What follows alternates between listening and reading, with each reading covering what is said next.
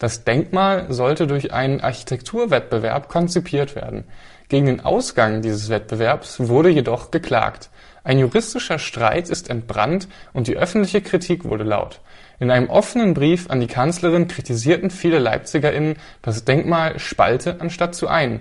Das war mein Kollege Leonard Dolecek vor circa einem Jahr hier im Podcast. Er hat damals über den Zwischenstand beim Leipziger Friedensdenkmal berichtet und da war noch so einiges unklar und es wurde auch heftig darüber debattiert, ob es das Denkmal jetzt überhaupt in dieser Form braucht. Inzwischen hat sich einiges in dem Fall getan und es steht fest, das Denkmal kommt auf den Wilhelm-Leuschner-Platz. Die Debatte um das Denkmal ist aber noch nicht ganz vorbei und die wollen wir uns deswegen heute nochmal genauer anschauen. Damit herzlich willkommen bei Radio für Kopfhörer. Mein Name ist Leven Wortmann. Moin. Mephisto 976, Radio für Kopfhörer. Das Leipziger Friedensdenkmal soll an die friedliche Revolution erinnern. Wie dieser ganze Prozess bisher aber abgelaufen ist, damit sind nicht ganz alle Leute zufrieden. Mit dem Thema hat sich meine Kollegin Hanna Swiatek beschäftigt und die sitzt jetzt auch hier bei mir im Studio. Moin Hanna. Hallo Leven. Hanna, damit wir gleich alle auf demselben Stand sind und auch gedanklich mitkommen, magst du uns den Fall nochmal kurz zusammenfassen? Ja, gerne. Also der ganze Prozess läuft eigentlich schon seit 2008 und der erste Anlauf ist aber 2014 gescheitert, weil viele Dinge bemängelt wurden, vor allem von der Bürgerinnenseite aus, weil die Transparenz gefehlt hat und auch die Beteiligung so gut wie keinen Platz gefunden hat. Und das soll jetzt eben im zweiten Anlauf geändert werden.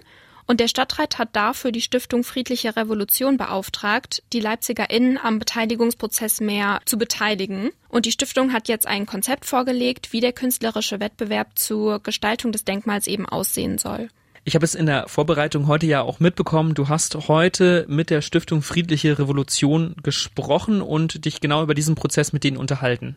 Genau, darüber habe ich mit Michael Kölsch von der Stiftung gesprochen und meine erste Frage war eben, wie das Konzept für den Wettbewerb konkret aussehen soll. Die Herren und Damen haben sich mehrere Male getroffen über einen Zeitraum von ähm, ähm, ja, mehreren Wochen und ähm, sind nach ähm, ausführlicher Diskussion zu dem Ergebnis gekommen, äh, dass es ähm, eine Kombination aus einem eingeladenen und einem offenen Wettbewerb geben möge für das Denkmal. Vorgeschlagen wurde dem Begleitgremium, dass es zwölf Teilnehmende geben möge, die eingeladen werden. Das heißt, eine Findungskommission, die noch zu gründen ist und die Personal noch, personell noch auszustatten ist, bemüht sich weltweit nach zwölf geeigneten Künstlerinnen oder Künstlern zu suchen, die zur Teilnahme am Wettbewerb eingeladen werden. Dazu ähm, soll es ein Bewerbungsverfahren geben, an dem jeder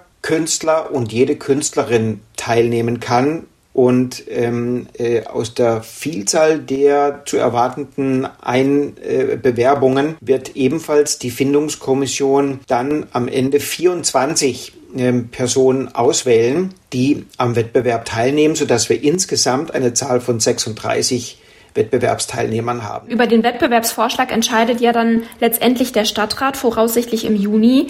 Wie geht der Findungsprozess für das Denkmal dann danach weiter? Nach der Juryentscheidung und nach äh, dem äh, nach dem Entscheid äh, des, äh, äh, des Stadtrates gibt's im Grunde genommen ist dann klar, was gebaut wird. Da gibt's keine weiteren Entscheidungen mehr. Da werden dann Feinheiten der Planung besprochen im, im weiteren Verlauf, ähm, je nachdem, ob es ein körperliches Denkmal ist oder ein nicht körperliches Denkmal, ähm, äh, ob äh, zum Beispiel äh, Medien, die in der Erde liegen, ähm, ähm äh, verlegt werden müssen oder ob andere bauliche Voraussetzungen geschaffen werden müssen, um das Denkmal realisieren zu können. Das sind dann technische Fragen. Können Sie uns auch schon einen Ausblick geben, wann die LeipzigerInnen das finale Denkmal dann voraussichtlich auf dem Wilhelm-Leuschner-Platz betrachten können?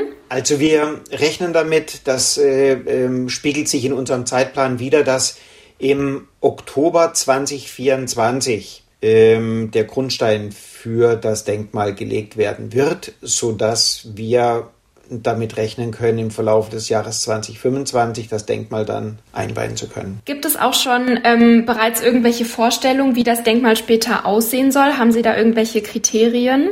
Das ist alles noch komplett offen. Wir sind sehr froh, dass die Experten sich ganz eindeutig dazu bekannt haben, es möge ein künstlerisches Denkmal werden. Ähm, also nicht etwa ein Gebäude oder ein Erinnerungsort ähm, oder ähnliches, sondern es möge ein künstlerisches Denkmal werden mit einer hohen Strahlkraft, ähm, die äh, dem äh, der Bedeutung des Denkmals äh, als bundesdeutschem Denkmal ähm, äh, für alle Bürgerinnen und Bürger unseres Landes, aber eben auch darüber hinaus ähm, äh, eine Botschaft äh, übermitteln möge. Ähm, und insofern äh, steht im Moment noch überhaupt gar nicht fest, wie das aussieht. Es steht lediglich fest, dass es ein künstlerisches Denkmal werden sollte und da spüre ich einen großen Konsens in der Stadtgesellschaft. Was wünschen Sie sich denn konkret von dem Wettbewerb zur Gestaltung des Denkmals? Wie soll der ganze Prozess aussehen? Ich äh, freue mich, dass viele Bürgerinnen und Bürger, die nicht international bekannt sind und keine strahlenden Persönlichkeiten im Kunstgeschehen,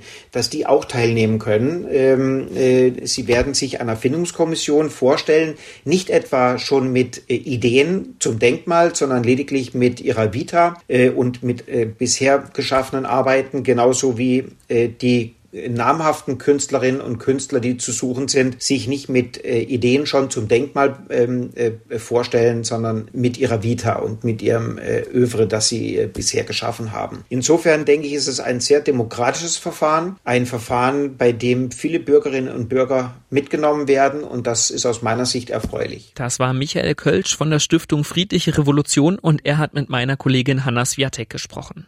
Es gibt sehr viele verschiedene von ihnen und ihr kennt bestimmt die prominentesten Beispiele, als da wären das Völkerschlachtsdenkmal, die Statuen von Goethe und Bach, aber auch sehr viele kleine, unscheinbarere, egal ob im Park, vor einer Kirche oder in der Straße neben dem Bäcker. Irgendwie sind sie überall. Leipzigs Denkmäler.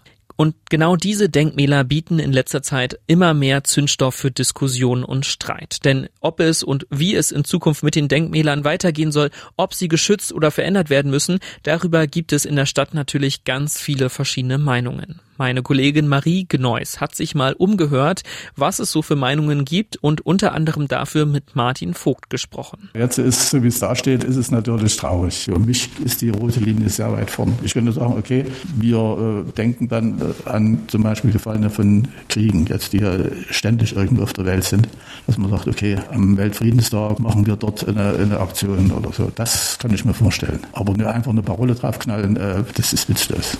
Das sagt Martin Vogt. Vorstandsmitglied der Heiligkreuzkirche. Mit traurigem Blick schaut er aus dem Fenster auf das Denkmal vor der Kirche im Leipziger Osten. Das sogenannte Kriegerdenkmal wurde bereits 1926 enthüllt und soll den Opfern des Ersten Weltkrieges gedenken. Zu sehen ist ein lebensgroßer Krieger mit Stahlhelm und Schwert auf einem Sockel. Man sieht das Weiß vom Muschelkalk, aus dem es besteht, und man sieht vor allem rote und blaue, ja, was denn nun? Parolen, Beschmierungen, Tags oder doch politische Botschaften? Über diese Frage ist sich Leipzig uneinig. Denn was für die einen Vandalismus oder Sachbeschädigung und damit eindeutig Sache der Polizei ist, ist für die anderen berechtigte Partizipation und politischer Protest. Diesbezüglich äh, Denkmäler zu verunstalten, lehne ich eigentlich ab. Nee, das ist politischer Protest, weil Rot und Blut und Soldat und Krieg, das gehört zusammen. Nein, für mich ist es definitiv Vandalismus. Ich finde selbst so Kleinigkeiten, kleine Graffiti-Sprays oder so. Also ich weiß nicht, ich verstehe es einfach nicht. Warum frage ich mich da? Ähm, und ja, also für mich gibt es da einfach keine Rechtfertigung. So, ja, verstehe ich einfach nicht. ist echt so. Also. Bevor wir nun weiter tiefer in den Konflikt einsteigen, müssen wir aber erst einmal die Frage klären: Was sind Denkmäler überhaupt? Denkmäler sind Objekte und Orte, die zu einem bestimmten Zweck errichtet werden. Sie haben Bezug zur Vergangenheit und auch eine bestimmte Bedeutung in der Gegenwart. Und eben diese Bedeutung ist dabei keinesfalls konstant oder gar unveränderlich. Die Denkmalwissenschaftlerin Gabi Dolf-Bohnekemper bezeichnet diesen Wert von Denkmälern als ihren sogenannten Streitwert. Einige politische Bewegungen nutzen genau diesen Streitwert nun gezielt für politische Aktionen und rütteln in gewisser Art und Weise an symbolkräftigen Denkmälern. Eine Organisation, die genau das macht, ist zum Beispiel die Umweltschutzbewegung Extinction Rebellion. 2019, als die Pandemie noch gar kein Thema und Atemschutzmasken was ganz Besonderes waren, nahm sich die Gruppe ein paar von Leipzigs Denkmälern vor. So hatten die Statuen von Goethe und Bach auf einmal Atemschutzmasken auf und auf den Sockeln waren Botschaften mit dem Hashtag XR Leipzig zu sehen. Paul war damals bei der Aktion dabei und er erklärt, warum Extinction Rebellion ausgerechnet Denkmäler dafür genutzt hat. Es gab Leute, die wollten das noch irgendwie viel bleibender machen alles und es gab Leute, die sagten, okay, können wir überhaupt nicht anrühren, Denkmäler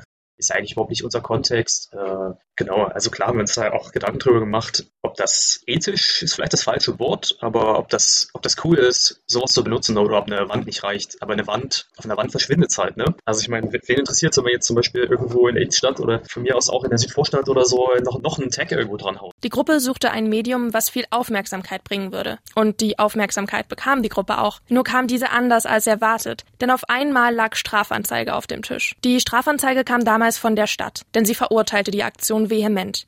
Heute mit etwas Abstand sagt Paul, dass er vor allem über die fehlende inhaltliche Diskussion mit der Stadt sehr traurig ist. Es sei damals überhaupt nicht Ziel gewesen, die Denkmäler zu beschädigen. Ich wollte nun wissen, wie die Stadt denn jetzt dazu steht. Und trotz mehrerer Anfragen per Mail und Telefon habe ich leider keine Zusage für ein Interview bekommen.